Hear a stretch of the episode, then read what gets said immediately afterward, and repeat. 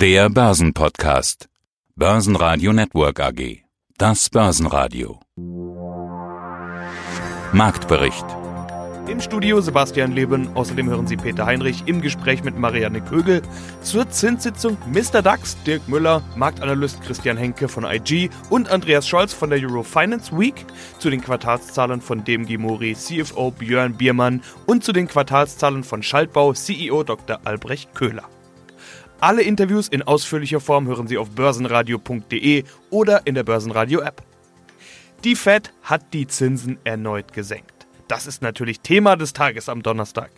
Der könnte für viele der letzte Tag vor dem langen Wochenende gewesen sein. Zumindest der DAX reagiert schon mal so, als hätte er die Arbeit eingestellt. Statt der 13.000 Punkte hat der DAX sogar die 12.900 verloren.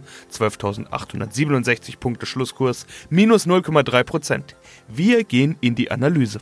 Wenn ich Mr. DAX sage, weiß jeder, wer gemeint ist. Dirk Müller, heute bei uns im Interview. Wenn es aber um die Funktion geht, dann wird es etwas schwieriger als Mr. Dax ja eher Marktexperte, Buchautor, gerne Querdenker. Auf der anderen Seite der Fondsmanager Dirk Müller, Dirk Müller Premium Aktienfonds. Wir wollen heute über beide Funktionen sprechen, beziehungsweise gehört ja auch in gewisser Weise zusammen. Vor allen Dingen, wenn es um ein Thema geht, das sowieso beides betrifft, das Thema des Tages, die Zinssenkung der Federal Reserve. Die Frage ist nur, denkt der Fondsmanager und der Stratege und der Experte gleich zu dem Thema? Hintergrund, Zinssenkung bedeutet ja mehr Liquidität für den Markt, bedeutet dann steigende Aktienkurse. Das haben wir in den letzten zehn Jahren gesehen. Und das sollte den Fondsmanager ja eigentlich freuen. Nur genau das kritisieren immer mehr Strategen und Experten. Also gebe ich die Frage direkt weiter an alle Funktionen Dirk Müller. Was sagt Dirk Müller zu dem Thema?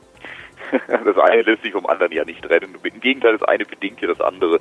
Du kannst dich an den Märkten nicht halt wirklich vernünftig bewegen, wenn man nicht das große Bild versteht, nicht sieht, wie die Dinge zusammenhängen und ineinander spielen. Und das bedingt eben die strategischen, politischen Ränkespiele genauso wie die Marktentwicklungen und natürlich auch die Unternehmensentwicklungen einzelner Betriebe. Also von daher, es hängt alles miteinander zusammen. Man muss versuchen, es miteinander in Verbindung zu bringen und dann ergibt sich ein Gesamtbild, aus dem man irgendwie versucht, die weitere Entwicklung abzuleiten. Was die Notenbanken machen, gerade, auch die EZB, du hast gerade FED angesprochen, aber gucken wir auf die EZB. Äh, wir sind noch immer in dem Notmodus, den sie mal vor zehn Jahren eingeführt hat. Wir dürfen nicht vergessen, die Nullzinsen waren eingeführt als Notmaßnahme damals nach der Lehman-Pleite und irgendwie hat so trotz zehn Jahren Aufschwung es die EZB nicht geschafft, aus dieser Notmaßnahme herauszukommen, sondern muss jetzt mit einer abkühlenden Wirtschaft noch nothaftere Maßnahmen einleiten. Also das ist schon sehr merkwürdig und zeigt, wie instabil das gesamte System in den letzten 20 Jahren geworden ist, sodass wir noch immer in dieser Krisensituation sind. Und die amerikanische Notenbank Fed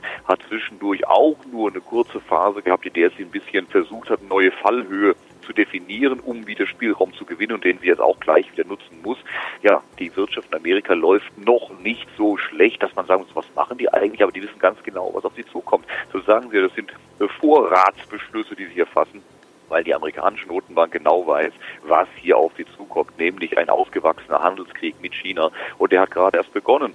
Das wird sich weiter intensivieren. Und was Donald Trump seit 2016 macht, ist nichts anderes, als das Schlachtschiff USA auf diesen Krieg, Handelskrieg mit China vorzubereiten und ihn jetzt auch zu führen. Die amerikanische Notenbank Fed äh, führt Munition nach und unterstützt das. Und ich glaube, in Europa haben wir noch gar nicht so richtig verstanden, was hier passiert. Ja, guten Tag, meine Damen und Herren. Mein Name ist Christian Henke. Ich bin Senior Market Analyst bei IG Europe in Frankfurt. Und wir wollen sprechen über das Thema des Tages, das Thema der Woche, die FED-Sitzung. Der Leitzins wurde gesenkt, das hatten viele Experten so vermutet, aber es gab auch einige, die dachten, dass es nicht so kommen wird. Fand ich ganz interessant. Ich hatte eine Zahl gesehen, 25% der Analysten gehen davon aus, dass es keine Zinssenkungen geben würde. Das sind doch viele, also mehr als sonst. Ansonsten sind solche Abschätzungen im Vorhinein immer eindeutiger. Christian, wie siehst du die gestrige Zinssitzung und Zinssenkung? Dass natürlich einige Analysten oder Marktteilnehmer ja doch erwartet haben, dass es zu keiner Zinssenkung kommt. Das ist natürlich auch dem Druck von Donald Trump zu schulden, der natürlich auch vor Wochen, vor Monaten Jerome Powell, also Chef der Federal Reserve, unter Druck gesetzt hat. Er möge doch bitte drastisch die Zinsen senken. Da ging es natürlich um die Unabhängigkeit der Notenbank. Also das ist ein Grund, warum doch einige Marktteilnehmer damit gerechnet haben, dass die Zinsen nicht gesenkt werden. Jetzt sind die Zinsen gesenkt worden erwartungsgemäß kein großer Zinsschritt, alles im Rahmen der Schätzungen, aber das war wohl die letzte Zinssenkung in diesem Jahr. Denn genau das wurde ja auch angekündigt. Die Forward Guidance, die, die, die, gegeben wird auf so einer Sitzung, die ist ja fast immer noch wichtiger für die Börse. Es gibt einen Zinsstopp oder eine Zinspause, wie auch immer man es nennen will. Auch da hatten ja einige gemutmaßt, dass es Ende des Jahres noch eine Zinssenkung geben wird. Also vor der gestrigen Sitzung hieß es, es könnte eventuell noch zwei geben. Das waren wiederum dann gar nicht so viele, die das vermutet haben. Aber Donald Trump hätte das doch mit Sicherheit befürwortet. Den Druck, den er gemacht hat, hast du ja gerade schon angesprochen. Man muss aber auch sagen, aktuelle Daten haben gezeigt, die US-Wirtschaft wächst 1,9 Prozent. Noch eine zweite Zinssenkung wird dann schon schwierig zu argumentieren. Äh, wie wertest du jetzt diese Zinspause, die angekündigt wurde? Ist das ja so eine Art Versuch, die Kritiker jetzt etwas zu besänftigen oder wie kann man das verstehen? Ja, auch. Zum einen muss man natürlich sagen, dass eigentlich schon vor etlichen Wochen, Monaten von den Marktnehmern vermutet wurde, es gibt drei Leitzinssenkungen. Dann war mal plötzlich die Aussage, es gibt nur zwei Leitzinssenkungen. Das heißt, da sind die Aktienmärkten wieder ein bisschen so in die Knie gegangen. Ja, mein Name ist Andreas Scholz.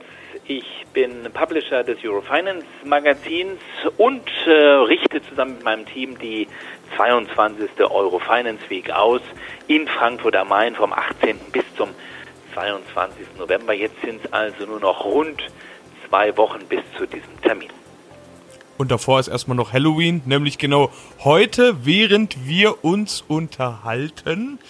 Halloween hat ja einen anderen Schrecken eigentlich vorbereitet gehabt, nämlich den Brexit. Ja, der ist nun vertagt. Das heißt, es gibt doch keinen Schrecken, sondern eher ein Schrecken ohne Ende. Aber das ist eine andere Story. Wie steht's denn jetzt um den Brexit?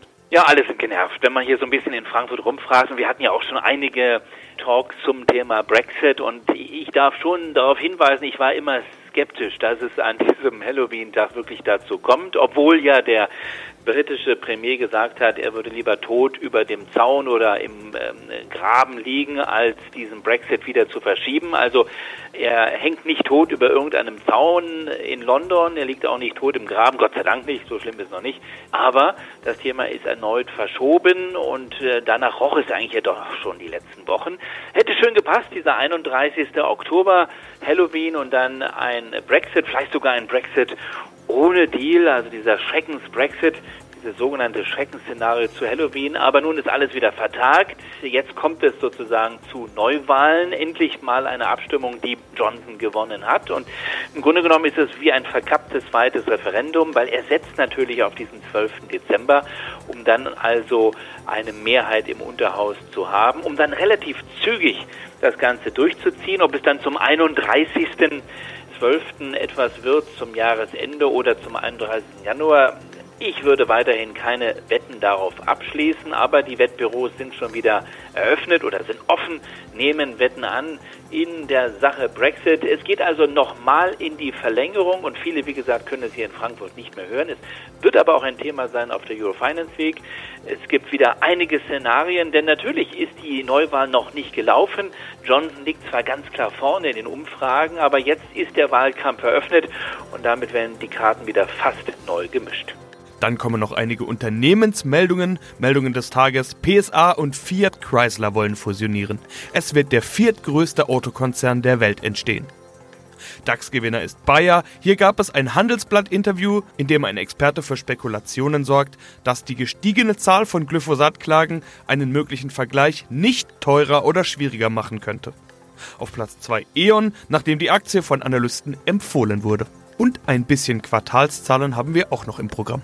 Ja, schönen guten Morgen. Mein Name ist Björn Biermann, Finanzvorstand der DMG Mobil Aktiengesellschaft. Und ich möchte Ihnen heute kurz die wichtigsten Botschaften unseres Quartalsberichts für das Q3 2019 vorstellen. Dann schauen wir doch direkt mal rein. Sie bauen Werkzeugmaschinen, klassisches zyklisches Geschäft. Der Maschinenbau, der leidet ja gerade ganz besonders unter Handelskrieg, Rezessionsangst, Investitionszurückhaltung, könnte man meinen. Wenn man aber jetzt in ihre aktuellen Zahlen schaut, dann sieht das eigentlich ganz anders aus. Leichtes Umsatzplus auf 1,89 Milliarden Euro nach neun Monaten. Der Auftragseingang von 2 Milliarden liegt 12 Prozent unter dem Vorjahr. Ja, okay. Aber viele andere Maschinenbauer hat es ja viel schlimmer erwischt. Die brechen regelrecht weg. Herr Biermann, warum ist das bei Ihnen eigentlich nicht so? Ja, zum einen haben Sie recht. Wir haben momentan einen Auftragsrückgang von Anführungsstrichen nur 12 Prozent in sicherlich einem sehr herausfordernden Marktumfeld. Unsere Wettbewerber im Schnitt eher 25 bis 30 Prozent. Warum? Zum einen haben wir natürlich eine starke Diversifikation, sowohl in unseren Branchen. Wir bedienen 42 Branchen in 79 Ländern. Wir haben über 100.000 aktive Kunden. Deswegen, und wir haben auch keine große Abhängigkeit zur Automobilbranche. Unser Anteil sind unter 10 Prozent. Deswegen glaube ich, eine breite Diversifikation haben. Und hinzu kommt sicherlich, wir treiben extrem seit den letzten zwei bis drei Jahren auch unsere Zukunftsfelder, namentlich Automatisierung, Digitalisierung und auch additive Fertigung voran. Und das sind, glaube ich, einfach Potenziale, die wir aktuell ziehen können. Jetzt hatte ich gesagt, der aktuelle Umsatz ist sogar gewachsen. Beim Auftragseingang gab es im Vorjahr Rekorde. Das bedeutet aber auch, dass sie auf einem nach wie vor guten Niveau sind jetzt. 71 Prozent der Aufträge kommen aus dem Ausland. Dieser Anteil wurde nochmal erhöht im Jahr 2019. Woher kommen Ihre Aufträge eigentlich gerade? Also was sind das für Aufträge? Sie hatten jetzt gesagt, nicht so viel Automobil. Was sonst und was wird nachgefragt? Also was man momentan sieht, welche Branchen relativ gut laufen, ist sicherlich Medical, die extrem erfreulich sich positioniert. Aerospace läuft gut, die Halbleiterindustrie beläuft das ganze Jahr schon gut. Und wir haben es eben gesagt, sicherlich Automotive, wo wir momentan eine gewisse Zurückhaltung flächendeckend sehen, speziell aber auch in Deutschland. Dr. Albrecht Köhler, CEO der Schaltbau Holding AG. Über zwei Bereiche ist bei Ihnen zu sprechen. Zum einen Rail, Schienenfahrzeuge, Bahninfrastruktur. Dazu sind ja zwei Dinge zu sagen. Zum einen ist das konjunkturunabhängiges Geschäft. Das haben sie mal historisch begründet. Also mit dem Blick in vergangene Konjunktureinbrüche konnte man beobachten, dass das eben nicht so sehr davon betroffen ist. Auf der anderen Seite könnte da aber mehr Dynamik reinkommen, denn die Bahn soll ja nach Wunsch ganz vieler das Fortbewegungsmittel und Reisemittel der ersten Wahl werden. Äh, ist das also ein absolutes Zukunftsbusiness? Absolut, denn jetzt haben wir sogar noch äh, den schöneren Effekt äh, im Gegensatz zu dem, was ich damals erzählt habe, was 2008 stattgefunden hat. Jetzt haben wir eigentlich in ein, zumindest weltweit ein Konjunkturabgleiten, aber gleichzeitig wird jetzt in die Bahn überproportional investiert. Hinweis zu dem Bahnpaket, das die Bundesregierung im Rahmen ihrer New Energy Strategie aufgelegt hat. Und es wird uns keine Frage natürlich auch in Zukunft zugutekommen, sowohl im mobilen als auch im Infrastrukturbereich. Zum Beispiel im Infrastrukturbereich hat ja die Bahn angekündigt, bis 2030 über 130 Milliarden in die Infrastruktur der Bahn investieren zu wollen. Das wird natürlich jetzt etwas dauern, bis die Bahn das dann in Ausschreibungen umgesetzt hat, die dann bei der Industrie aufschlagen. Aber zukünftig kann man ganz klar sagen, auch unser angestammtes Geschäft Bahn wird hier gewaltig von diesen Programmen profitieren.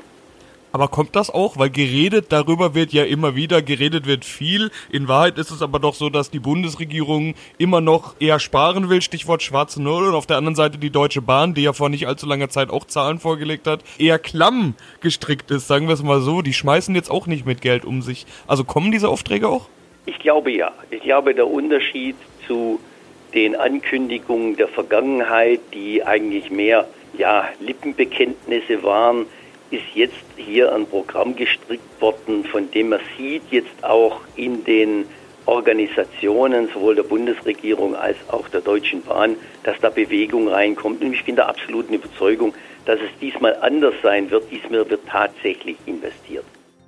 Marianne Kögel, Sales strukturierte Produkte bei der Raiffeisen Zentrobank.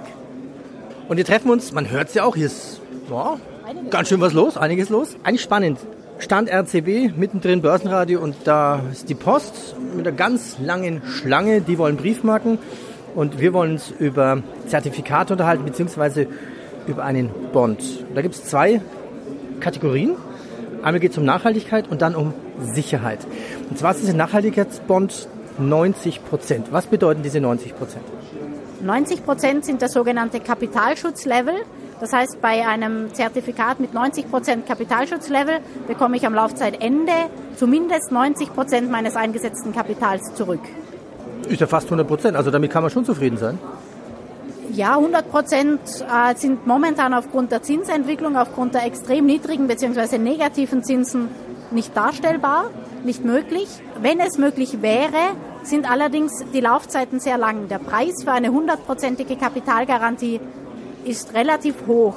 Die 90% Kapitalschutz ermöglichen es, kürzere Laufzeiten anzubieten und auch das schöne Seitwärtsrenditen. Das heißt, ich brauche keine übermäßig starke Bewegung nach oben im zugrunde liegenden Basiswert, um schon attraktive Renditen zu verdienen. Und gerade jetzt, wo die Aktienkurse ja auch nicht gerade ganz tief sind, ist das an und für sich ein schönes Feature. Worum geht's? Was ist da drin in diesem Paket? Es geht um Nachhaltigkeit. Neudeutsch ESG natürlich, das ist momentan der Trend. Die EU will ja auch, dass Europa das nachhaltigste Land bzw. die Region wird überhaupt. Welche Nachhaltigkeitsfirmen finden sich denn in diesem Bond? Also der Europa-Nachhaltigkeitsbond 90 Prozent 3 äh, bezieht sich auf den europäischen Nachhaltigkeitsindex von Stocks. Das heißt, da sind 30 europäische Unternehmen drin, die von dem Analysehaus Sustainalytics auf die drei Nachhaltigkeitskriterien ESG, Environmental, Social und Governance, sprich Umwelt, Unternehmensführung und Soziales, Gesellschaftliches, entsprechend selektiert werden. Und der Basiswert ist ein Index eben aus 30 dieser europäischen nachhaltig wirtschaftenden Unternehmen. Börsenradio Network AG Marktbericht